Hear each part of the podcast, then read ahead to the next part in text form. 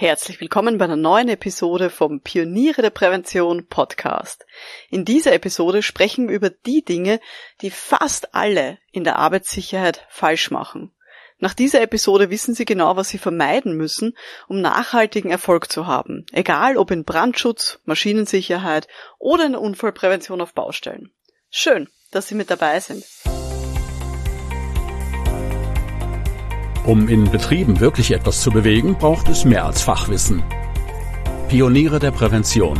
Psychologische Impulse für Ihren Erfolg in Arbeitssicherheit und Gesundheitsmanagement. Veronika Jackel inspiriert Präventionsexpertinnen und Experten mit Empathie und Energie. Profitieren auch Sie vom Know-how der erfahrenen Arbeitspsychologin Veronika Jackel. Ja, liebe Pioniere der Prävention, heute reden wir über was Unangenehmes, nämlich über die Dinge, die sehr, sehr viele Leute falsch machen, wenn sie als Fachkräfte für Arbeitssicherheit oder auch Sicherheitsbeauftragte unterwegs sind. Und falsch meine ich jetzt im Sinne von, es ist nicht so hilfreich für die Beschäftigten, beziehungsweise es hilft nicht dem Erfolg von unserer Beratung. Und natürlich reden wir auch darüber, was sie besser machen sollten, damit sie wirklich etwas bewegen können mit ihrer Arbeit damit sie die Leute motivieren zur Arbeitssicherheit und natürlich, damit sie auch von ihren Kundinnen und Kunden weiterempfohlen werden. Bevor wir loslegen, darf ich nochmal kurz hinweisen auf den Online-Kongress Pioniere der Prävention. Den gibt's natürlich auch dieses Jahr wieder, nämlich von 23. bis 27. August 2021. Sie finden alle Informationen dazu unter www.pionierederprävention.com-kongress. Und der Kongress ist wirklich perfekt für alle, die nicht nur ihr Fachwissen erweitern wollen, sondern eben auch so psychologische Impulse lieben, damit sie dann wirklich auch mehr Erfolg haben in der Arbeitssicherheit. Und ein Vortrag, auf den ich mich da jetzt schon richtig freue, ist über Gender und Diversity in der Prävention. Das ist ein Thema, das vielleicht auch manchmal in Ihrer Arbeit so ein bisschen mitschwingt, aber es wird wahrscheinlich viel zu selten explizit beachtet. Und dazu ist bei mir zu Gast die Julia Steurer vom Zentralarbeitsinspektorat aus Österreich und sie wird uns dazu so einen richtigen Praxisinput liefern. Liebe Julia, wie sollte man denn am besten starten, wenn man dieses komplexe Thema Gender und Diversity in die eigene Präventionsarbeit einfließen lassen will? Gender und Diversity im Arbeitsschutz kann auch damit entdramatisiert werden, dass man quasi bekannte Arbeitsschutzthemen hernimmt und mit denen arbeitet. Als Tipp ähm, für Sie, damit Sie sich nicht überfordern mit diesem Thema, aber auch die Betriebe nicht überfordern, wählen Sie sich einen Gender- und Diversity-Aspekt, mit dem Sie beginnen. Zum Beispiel gibt es im Betrieb verschiedene Muttersprachen, könnte man das gut verwenden, um sich die Unterweisung genauer anzuschauen? Oder gibt es Männer- oder Frauendominierte Arbeitsplätze und es wird etwas produziert? Könnte man sich vielleicht die Lastenhandhabung, das Thema Ergonomie anhand dieser, dieser äh, Männer- und Frauendominierten Arbeitsplätze genauer anschauen? Ja, wenn Sie das machen, wünsche ich Ihnen gutes Gelingen und viel Freude bei der Integration von Gender und Diversity in Präventionsarbeit. Danke, liebe Julia. Ich freue mich schon richtig auf deinen Vortrag und ich bin mir sicher, dass er wirklich hilfreich sein wird. Ja, liebe Pioniere der Prävention, der Kongress ist komplett kostenlos, weil die ReferentInnen, so wie die Julia Steurer, nichts dafür verlangen für ihren Einsatz und auch dank der tollen Sponsoren, die uns jetzt diesen großen Kongress ermöglichen. Also melden Sie sich gerne kostenlos an unter www.pionierederprävention.com-kongress. Aber gehen wir mal zurück zum heutigen Thema. Ich bin ja selber Arbeitspsychologin, aber ich arbeite schon seit ganz, ganz vielen Jahren wirklich eng zusammen mit Fachkräften für Arbeitssicherheit oder wie es in Österreich so schon heißt, Sicherheitsfachkräften. Das heißt, ich bilde die aus seit vielen Jahren rund um dieses Thema der psychischen Belastungen. Ich war auch in einem Netzwerk für Arbeitssicherheit und war dort die einzige Arbeitspsychologin und habe da eben ganz, ganz viele Kontakte geknüpft. Und jetzt sind eben auch ganz viele Mitglieder bei den Pionieren der Prävention eben auch aus diesem Themenfeld der Arbeitssicherheit. Und immer wenn jemand neu wird, äh, ein Mitglied bei uns, dann gibt es immer eine kleine Befragung, wo ich auch zum Beispiel befrage, was ist denn gerade so Ihre größte Herausforderung?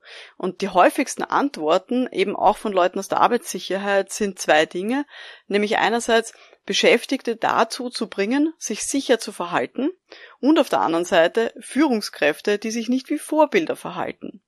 Ja, und wenn ich mich dann mit Leuten eben aus der Arbeitssicherheit unterhalte und so ein bisschen, ja, auch zuhöre und versuche eben auch so rauszuhören, wie sie ihre eigene Arbeit verstehen, dann sehe ich auch immer wieder ähnliche Schwierigkeiten, die da wahrscheinlich dahinter liegen.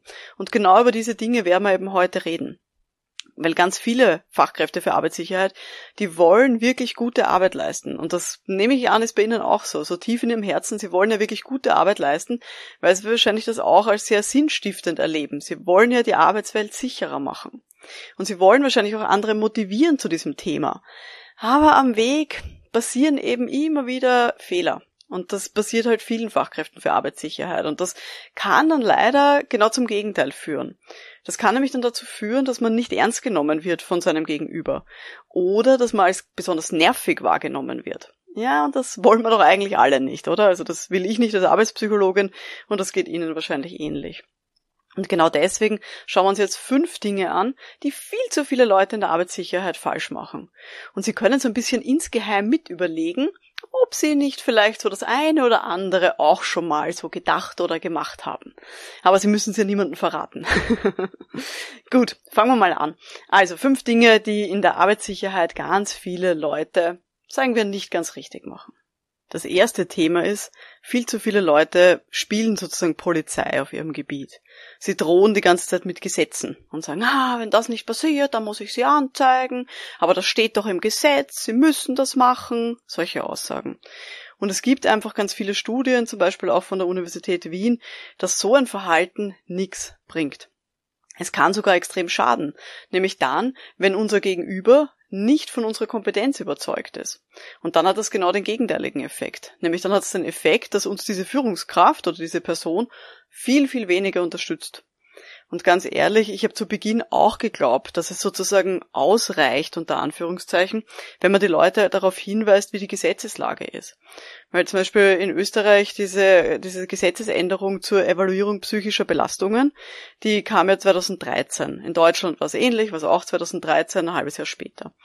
Und ich bin auch damals davon ausgegangen, dass es reicht, auch für gute Projekte, dass ich einfach auch die Firmen darauf hinweise, dass das Gesetz sich da jetzt verschärft hat ähm, und wir jetzt hier ja gute Projekte auf die Beine stellen sollten. Und ich habe sehr, sehr schnell den Unterschied auch gemerkt zwischen Geschäftsführungen, die das wirklich machen wollen und die das jetzt halt als Anlass nehmen, und zwischen Geschäftsführungen, die sich gezwungen fühlen, die so das Gefühl haben, sie müssen das halt jetzt einfach nur machen. Und es ist wirklich nicht einfach, jemanden zu überzeugen, wenn diese Person selber von sich aus nicht will. Und dann funktioniert es auch nicht gut, wenn man einfach nur mit Gesetzestexten droht.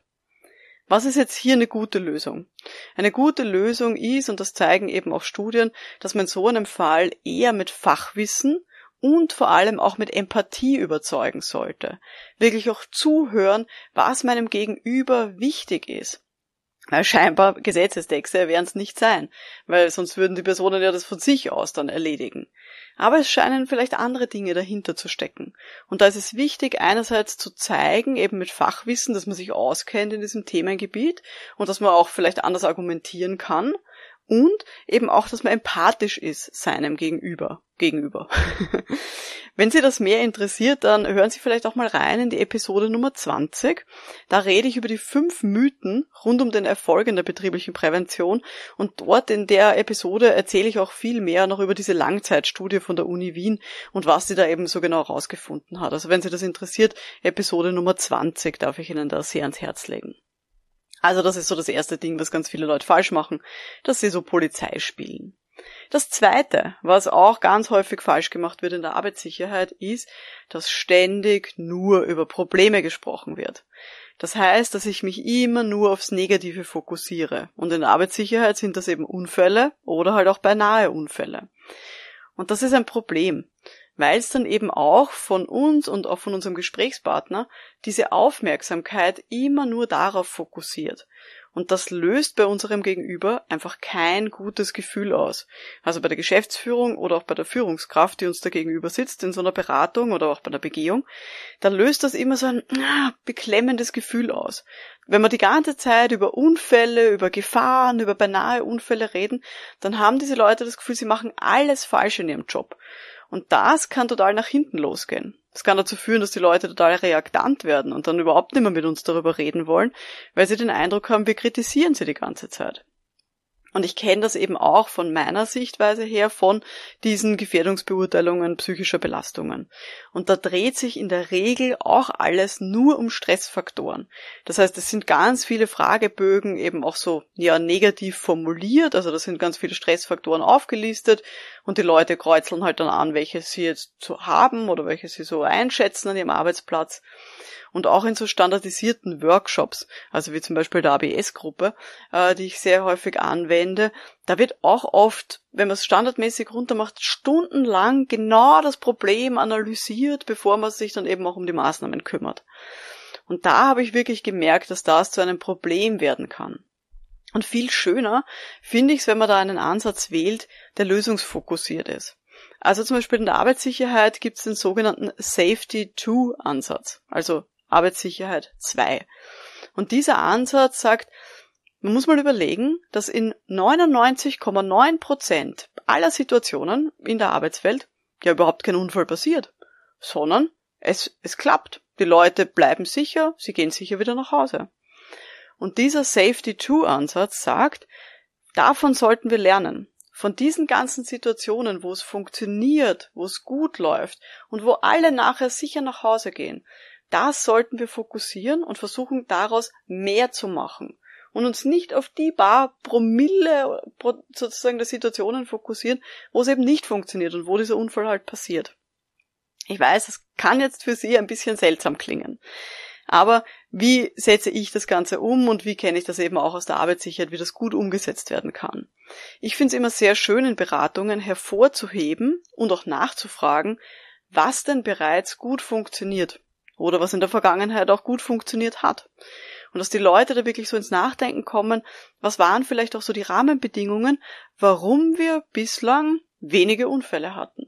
Und nicht im Detail zu analysieren, wie es zu den einzelnen Unfällen gekommen ist. Und das macht ein ganz ein anderes, ja, ganz eine andere Situation mit unserem Gegenüber. Das heißt auf gar keinen Fall, dass man nicht über Unfälle oder Risiken reden sollte oder dass man die klein reden sollte. Sagt, ja, es ist nicht so wichtig und da redet man nicht drüber. Ähm, heißt auch nicht, dass man gar nicht über solche Gefahren reden sollte oder jetzt in der Arbeitspsychologie über Stressfaktoren. Aber ich bin wirklich davon überzeugt, dass es total viel bringt, wenn man einen positiven Fokus setzt. Weil wenn ich einen positiven Fokus setze und mit den Leuten tendenziell eher über das spreche, was bereits gut funktioniert oder wann die Leute zum Beispiel ihre Helme aufsetzen oder wann sie, ich weiß es nicht, einen Schulterblick machen beim Autofahren. Immer wenn wir darüber reden, was schon gut funktioniert, wo es schon funktioniert hat, dann verstärkt das eben auch das erwünschte Verhalten. Und es verkörpert eben auch die Wertschätzung, die ich meinem Gegenüber dann auch mitgebe. Und ja, mehr oder weniger, ich lobe ja auch dann das, was da schon getan wurde und was schon gut funktioniert hat. Und Lob mögen Menschen immer. können jetzt mal vertrauen. Wenn Sie das mehr interessiert, da können Sie auch gerne in die Episode Nummer 7 nochmal reinhören. Die heißt Beratungskompetenz als Kern von wirksamer Prävention. Und für alle, die schon Mitglied sind in der Akademie für Pioniere der Prävention, ihr findet in der Kursbibliothek auch einige Kurse zu diesem lösungsfokussierten Ansatz. Und ich empfehle Ihnen, probieren Sie es wirklich mal aus. Reden Sie mal in Ihrer nächsten ASA-Sitzung oder bei Ihrer nächsten Begehung mal zu, sagen wir 90 Prozent über die Dinge, die wirklich schon gut laufen. Und Sie werden wirklich bemerken, was das für einen Unterschied ausmacht und was das ja auch verändert im Gesprächsklima. Das kann wirklich Wunder bewirken. Also, kommen wir nun zum dritten Ding, was ganz viele Leute falsch machen in der Arbeitssicherheit, nämlich sie sehen psychologische Zusammenhänge nicht. Und das ist jetzt überhaupt kein Vorwurf, weil ganz viele Leute, die eben in der Arbeitssicherheit drinnen sind, die haben eher einen technischen Hintergrund in der Regel. Das heißt, sie haben vielleicht ein Ingenieurstudium gemacht oder eine Meisterausbildung und haben irgendeine Art von technischen Hintergrund. Ist vielleicht bei Ihnen auch so. Und natürlich ist es dann manchmal schwierig, auch solche psychologischen Zusammenhänge oder auch Erklärungen hier zu sehen. Also viele Leute, die so einen technischen Hintergrund haben, die glauben, dass halt Menschen auch sehr technisch funktionieren und dass zum Beispiel Entscheidungen von MitarbeiterInnen immer bewusst getroffen werden. Und dabei werden leider so Phänomene ignoriert, wie zum Beispiel kognitive Verzerrungen, sogenannte Biases. Also das ist auch so ein, ein schönes Wort, sollten wir mal ein bisschen länger drüber reden, aber vielleicht in einer anderen Episode. Aber es heißt zum Beispiel, wenn Sie sich überlegen, ähm, warum Menschen die schon sehr, sehr lange in ihrem Job sind, also viel Arbeitserfahrung haben, dann können Sie beobachten, dass die zum Beispiel immer mal wieder nachlässiger werden. Also, dass die zum Beispiel ihre Schutzausrüstung nicht mehr tragen, weil sie dann sowas sagen wie, ah, ich will ja eh nur das eine Ding mal kurz schneiden. Und dann sieht man, okay, obwohl diese Leute viel Arbeitserfahrung haben, werden sie eben nachlässiger und verwenden dann zum Beispiel bestimmte äh, PSA dann einfach nicht mehr. Und da steckt so ein bisschen dieses psychologische Phänomen dahinter, dieses sogenannte Bias. Naja, ich habe es die letzten hundert Male, wie ich dieses eine Ding geschnitten habe, immer überlebt. Also werde ich es in Zukunft auch überleben. Und da brauche ich wahrscheinlich diesen Helm, diese Schutzausrüstung, was auch immer, brauche ich dann nicht. Und das ist so ein kognitiver Denkfehler, den halt viele Menschen in sich tragen und den man sich bewusst machen muss. Dass wenn Leute halt schon hundertmal eine schwierige oder eine gefährliche Situation überlebt haben, dann glauben sie, dass es beim hundertersten Mal genauso ist. Und sie glauben nicht, oh Gott, ich habe jetzt einfach immer Glück gehabt und ich sollte jetzt aber in Zukunft besser aufpassen. Man unterschätzt auch sehr häufig den Einfluss von Erfahrungen und auch von Gruppendynamik. Also zum Beispiel gibt es Teams, ist Ihnen vielleicht auch schon mal aufgefallen, da sagen Menschen nichts über eine Gefahr, die ihnen auffällt, obwohl es sonnenklar ist, dass da jetzt ein Problem herrscht. Und diese Menschen trauen sich vielleicht, das gar nicht in der Gruppe anzusprechen oder zu ihrem Vorgesetzten zu gehen und zu sagen, mir ist was aufgefallen, das läuft nicht optimal. Warum passiert das? Die machen das ja nicht absichtlich. Die wollen ja dann nicht irgendwem schaden und sagen, ha, da warte ich, bis irgendwer in diese Grube reinfällt, obwohl ich sie gesehen habe, haha. Sondern möglicherweise steckt da ein psychologisches Phänomen dahinter, weil sie gelernt haben, dass der Chef sie anschreit, wenn sie auf solche Probleme hinweisen.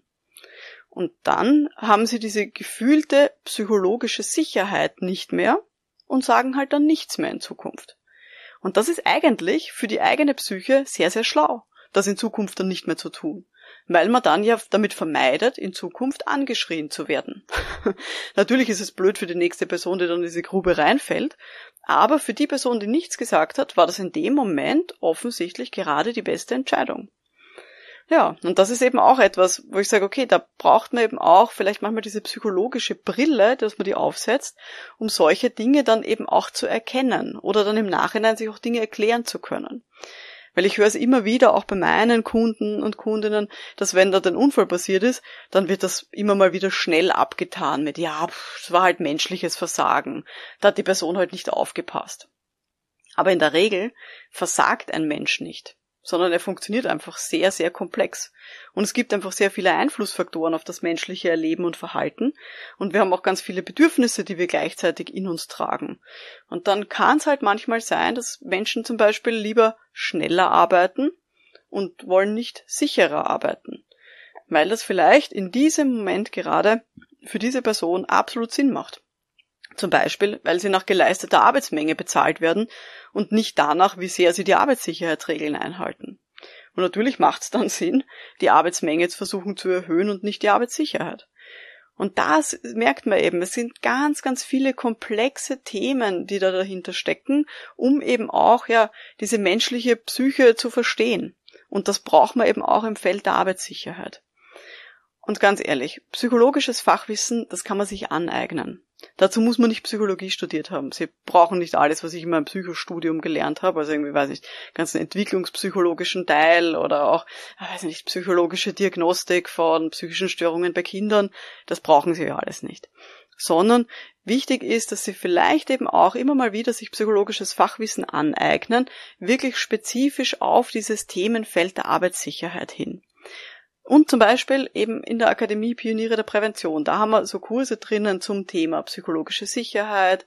Wie gehen Menschen mit Risiken um? Wie kann ich Leute motivieren zur Prävention? Also das sind so Themen, die wir da eben regelmäßig besprechen und die man sich eben auch in der Bibliothek da auch anschauen kann. Also das ist eben auch eine ganz eine wichtige Sache und das machen leider zu viele Leute falsch, dass sie eben diese psychologischen Zusammenhänge nicht sehen oder vielleicht auch mal nicht sehen wollen. Kommen wir nun zum Punkt Nummer vier, was ganz viele Leute da falsch machen in der Arbeitssicherheit, nämlich, dass sie die Bedürfnisse von Führungskräften ignorieren. Ganz häufig in der Prävention, und da rede ich nicht nur von der Arbeitssicherheit, sondern auch von der Gesundheit und von der Arbeitspsychologie, ganz häufig kümmern wir uns eigentlich nur um die unterste Ebene, um die Ebene der MitarbeiterInnen. Und Führungskräfte, vor allem wenn sie weiter oben sind in der Hierarchieebene, die sind dann häufig nur selber so, ja, die Empfänger, Empfängerinnen von Kritik, von Feedback oder sind diejenigen, die halt das Budget hergeben. Und leider werden diese Bedürfnisse, diese Führungskräfte viel zu häufig vergessen als Adressaten von unserem Thema. Dabei, Überraschung, Überraschung, sind das ja auch nur Menschen. Und ich erlebe das zum Beispiel immer mal wieder, wenn ich äh, Fortbildungen gebe zum Thema eben Gefährdungsbeurteilung psychischer Belastungen, dann werde ich immer wieder gefragt, das kommt eigentlich fast in jeder Ausbildung vor, ja, aber was mache ich dann mit den Führungskräften? Und die Lösung ist, ich behandle die genauso wie die Beschäftigten, wie die MitarbeiterInnen. In der Regel, also zum Beispiel bei den psychischen Belastungen, schaue ich halt drauf, dass die zumindest eine eigene Gruppe bilden, damit sie halt unter sich sein können und eben sich auch austauschen können über ihre eigenen psychischen Belastungen. Aber Führungskräfte sind sehr häufig, was ich gelernt habe in den letzten Jahren, wirklich sehr dankbar, wenn man sie eben auch als Menschen wahrnimmt und nicht nur als diejenigen, die halt anschaffen, die das Budget hergeben und die vielleicht auch mal Fehler machen sondern da ist eben auch ganz wichtig, dass wir Führungskräfte auch in der Arbeitssicherheit und auch in der Gesundheit, also selbst wenn sie jetzt zuhören und nicht aus der Arbeitssicherheit kommen, es gilt für uns alle, dass wir diese, dass wir deren Bedürfnisse nicht ignorieren, sondern dass wir die wirklich eben auch als Zielgruppe wahrnehmen. Als Menschen, die eben auch was richtig machen wollen, die vielleicht eben auch sich überlegen, wie sie Dinge besser machen können. Und dann müssen wir auch mit denen wirklich versuchen, gut auf Augenhöhe zu kommunizieren und die eben auch ernst nehmen. Und das sind so wichtige Multiplikatoren. Also das nicht unter den Tisch fallen lassen. Das ist wirklich eine, eine sehr, sehr lohnenswerte Zielgruppe. Und wir kommen zum Abschluss zum Punkt Nummer 5, was ganz viele Leute falsch machen in der Arbeitssicherheit. Nämlich kommen wir zu einem sehr, sehr kritischen Thema. Sie verlangen zu wenig Geld. Ich höre teilweise wirklich absurde Zahlen, was Leute verlangen für ihre Tätigkeit in der Arbeitssicherheit. Da kommen mir dann so Sachen zu Ohren wie, ja, 25 Euro pro Stunde. Das ist furchtbar, ganz ehrlich, liebe Leute. Ich weiß schon, dass man manchmal in bestimmten Bereichen jetzt sich nicht orientieren darf an, weiß ich nicht, Arbeitsmedizin oder Unternehmensberatungen. Aber immer mal wieder ist das auch so ein bisschen eine Ausrede, finde ich, dass man dann sagt, ja, aber die Konkurrenz ist ja auch so billig und ich kenne jemanden anderen, der macht es noch billiger und dann unterbietet man sich ständig. Und das ist nicht Sinn der Sache. Wir wissen doch alle, wie extrem wichtig gute Arbeitssicherheit ist und wie super das ist, wenn man gute Leistungen abliefert und wie viel man da eben auch verändern kann. Und von dem her will ich Ihnen wirklich mitgeben. Arbeiten Sie mit Kundinnen und Kunden zusammen, die das wertschätzen, was Sie leisten. Weil ganz ehrlich, was nichts kostet, ist nichts wert. Das heißt, wenn man einen zu geringen Stundensatz verlangt, dann braucht man sich auch nicht drüber wundern, wenn man jetzt für die Geschäftsführung auch nicht besonders wichtig ist, wenn man da ewig auf einen Termin wartet. Das ist leider so. Machen wir mal den umgekehrten Weg. Wenn Sie einen Stundensatz hätten von 10.000 Euro in der Stunde, was glauben Sie, wie schnell Sie dann einen Termin bekommen würden von der Geschäftsführung? Weil die Geschäftsführung weiß, ah, die Person ist wichtig. Die kann offensichtlich besonders viel und da sollte ich mich nicht spielen. Da sollte ich versuchen, dass diese Person gut mit ihren Stunden umgeht und das macht, was für uns als Organisation auch wichtig ist. Wenn mein Stundensatz jetzt aber, weiß nicht, machen wir das andere Gegenteil, 5 Euro ist pro Stunde, dann ist der Geschäftsführung komplett egal. Dann wird die auch mal Termine kurzfristig absagen, weil sie sagt, pst, die 5 Euro ist mir komplett wurscht, ob das jetzt verrechnet wird oder nicht. Also da wirklich verlangen Sie einen angemessenen Stundensatz. Ich will jetzt nicht mit Zahlen herumwerfen, was so jetzt irgendwie angemessen ist, weil das wirklich sehr unterschiedlich ist, eben auch je nach Region und welchen Bereichen Sie auch tätig sind. Aber schauen Sie, dass Sie da wirklich angemessen reingehen. Wir haben als ganze Branche nichts davon, wenn wir uns ständig nur gegenseitig unterbieten. Dazu, wenn Sie das mehr interessiert und wenn Sie sich da so ein bisschen vielleicht auch angesprochen fühlen, hören Sie mal rein in die Episode Nummer 13 die heißt fünf Wege, wie Sie mehr Geld verdienen können. Und da ist unter anderem eben auch ein Punkt, verlangen Sie einen höheren Stundensatz. Und da gibt es ein bisschen mehr Infos noch dazu. Wenn Sie Mitglied sind bei uns in der Akademie, dann gibt es einen ganzen eigenen Kurs, der heißt Honorargestaltung für Selbstständige. Da könnt ihr euch gerne ein bisschen äh, reinklicken. Da habe ich eben auch Stunden- und Tagsätze zusammengetragen, die so durchschnittlich auch verlangt werden, eben in Deutschland, Österreich und der Schweiz. Gut.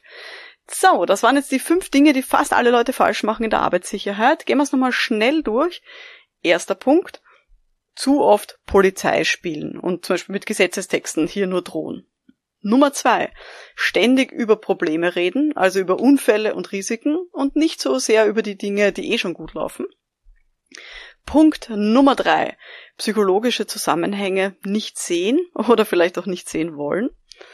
Punkt Nummer vier, die Bedürfnisse von Führungskräften ignorieren.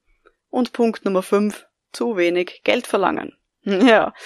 Gut, Sie bekommen jetzt von mir noch so eine kleine Abschlussaufgabe. Nämlich beobachten Sie sich mal ein bisschen selber.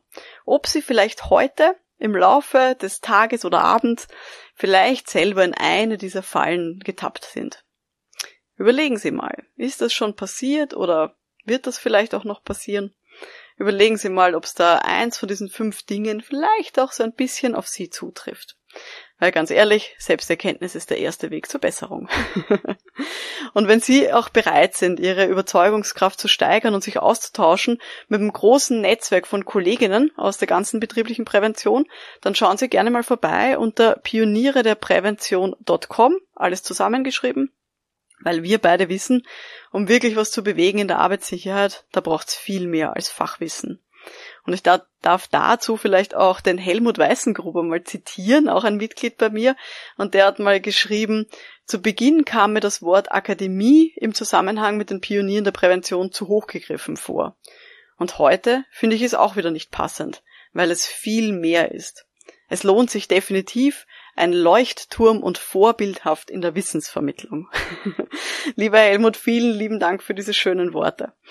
Gut, damit schließe ich die heutige Folge des Podcasts für Pioniere der Prävention ähm, und gehe nochmal kurz durch. Ich empfehle Ihnen gerne die Episode Nummer 7, wenn Sie da nochmal reinhören wollen, die Episode Nummer 13 zum Thema Geld verdienen ähm, und worüber wir noch gesprochen, genau die Episode Nummer 20, die würde ich Ihnen auch sehr ans Herz legen, zu den Mythen in der betrieblichen Prävention.